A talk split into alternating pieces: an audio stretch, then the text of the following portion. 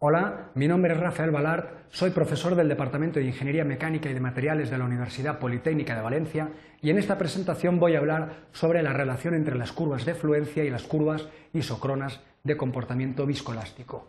A lo largo de esta presentación veremos una breve introducción sobre la importancia que tiene trabajar con estas curvas, eh, seguiremos con el procedimiento operativo, representaremos las curvas isocronas a partir de las curvas de fluencia y al final realizaremos una serie de consideraciones en base al eh, procedimiento descrito. Es importante destacar que los materiales plásticos, y fundamentalmente los termoplásticos, presentan un comportamiento viscoelástico, es decir, de sólido elástico y de líquido viscoso, con lo cual su comportamiento está muy ligado a la variable tiempo. La respuesta como sólido elástico es inmediata y es independiente del tiempo, pero la respuesta de un líquido viscoso sí que depende de la variable tiempo, con lo cual globalmente un material plástico va a ofrecer unas propiedades mecánicas que van a depender del tiempo. Es importante y necesario disponer de información sobre el comportamiento viscoelástico o a largo plazo. ¿eh? Y esta información la podemos obtener bien a partir de modelos matemáticos o bien a partir de curvas de comportamiento mecánico. Estas curvas pueden ser curvas de fluencia o de plastodeformación, curvas de relajación o isométricas y curvas isocronas. El comportamiento viscoelástico de un material plástico, ya hemos visto que es realmente una superficie tridimensional en un diagrama de tensiones, deformaciones, tiempos. Bien, a partir de este tipo de diagramas tridimensionales se pueden obtener las correspondientes curvas de fluencia eh, cortando esta superficie con distintos planos de tensión constante y se obtienen las correspondientes curvas de fluencia o representaciones de diagramas de la variación de la deformación en función del tiempo para distintos niveles de tensión constante, como podemos apreciar en el gráfico, sigma 1, sigma 2, sigma 3, constante. A partir de, de este comportamiento tridimensional también podemos obtener las curvas de comportamiento isocrono, es decir, cortando a esta superficie por distintos planos de tiempos constantes obtenemos distintas curvas que representan la variación de las deformaciones en función de las tensiones aplicadas. Las curvas isocronas son representaciones de eh, diagramas eh, de tensiones, deformaciones para distintos niveles de tiempo de trabajo. Tanto unas como las otras, las curvas de fluencia como las isocronas, contemplan las tres variables del comportamiento viscoelástico, tensión, tiempo y deformación, pero la muestran de forma distinta. En este sentido es importante eh, saber mm, obtener información de las distintas curvas a partir de otras. Así pues, en este, en este apartado vamos a ver cómo construir curvas isocronas a partir de las curvas de fluencia de un material plástico. El procedimiento operativo es el siguiente. Partiendo de las curvas de fluencia del material, vamos a construir la curva isocrona para un tiempo de trabajo de 10 elevado a 7 segundos.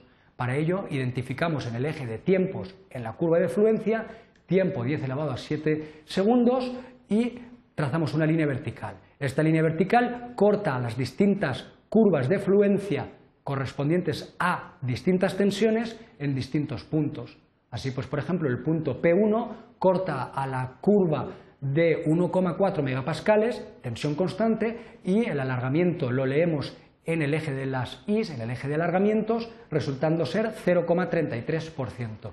De la misma manera, obtenemos el valor correspondiente a la tensión y deformación o alargamiento en el punto 2, 3, 4, 5 y 6, que son todos los puntos de corte de la línea vertical con las curvas de fluencia. A partir de esta información tabulada, tenemos información sobre tensiones y alargamientos y ya podemos construir un diagrama de tensiones, alargamientos para este tiempo de trabajo de 10 elevado a 7 segundos. Para ello lo que, lo que hacemos es lo siguiente.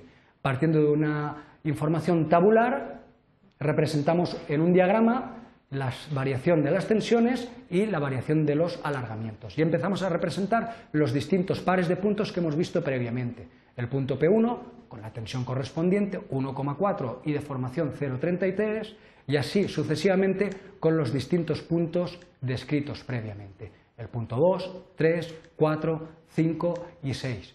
Una vez hemos representado todos los pares de tensiones y alargamientos, ya podemos unir los distintos puntos y hemos obtenido la representación de la curva isocrona para un tiempo de trabajo de 10 elevado a 7 segundos.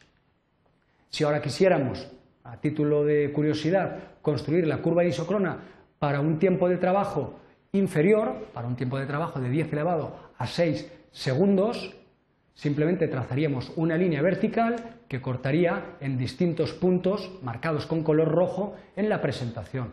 Punto P1, P2, P3, P4, P5, P6 y P7.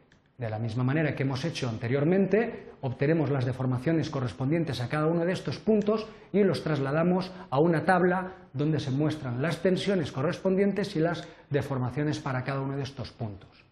En este sentido, merece la pena destacar que para cada uno de los puntos, siempre para un tiempo de trabajo inferior, la deformación será inferior. Así pues, por ejemplo, para el punto P2, ¿eh? que trabaja con una tensión constante de 2,8 megapascales, el alargamiento para un tiempo de 10 elevado a 7 es 0,68 y para un tiempo de trabajo de 10 elevado a 6 es 0,53, notablemente inferior. Y lo mismo podemos comprobar con el resto de los puntos.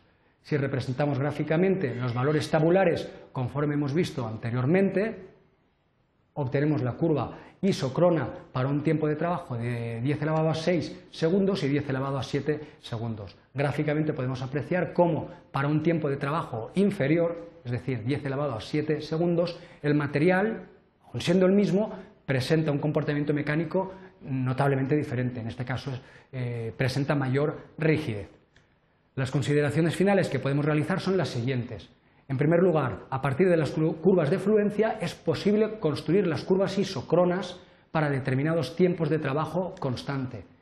Este, estos gráficos o estos procedimientos presentan gran interés desde el punto de vista de la ingeniería, en tanto en cuanto son representaciones de diagramas, tensiones, alargamiento para distintos niveles de eh, tiempos de trabajo y permiten calcular eh, módulos elásticos, tensiones de rotura y características mecánicas del material.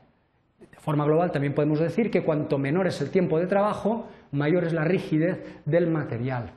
En este sentido, podemos afirmar que el, largo plazo afecta negativamente a las propiedades mecánicas resistentes de los materiales plásticos. Muchas gracias.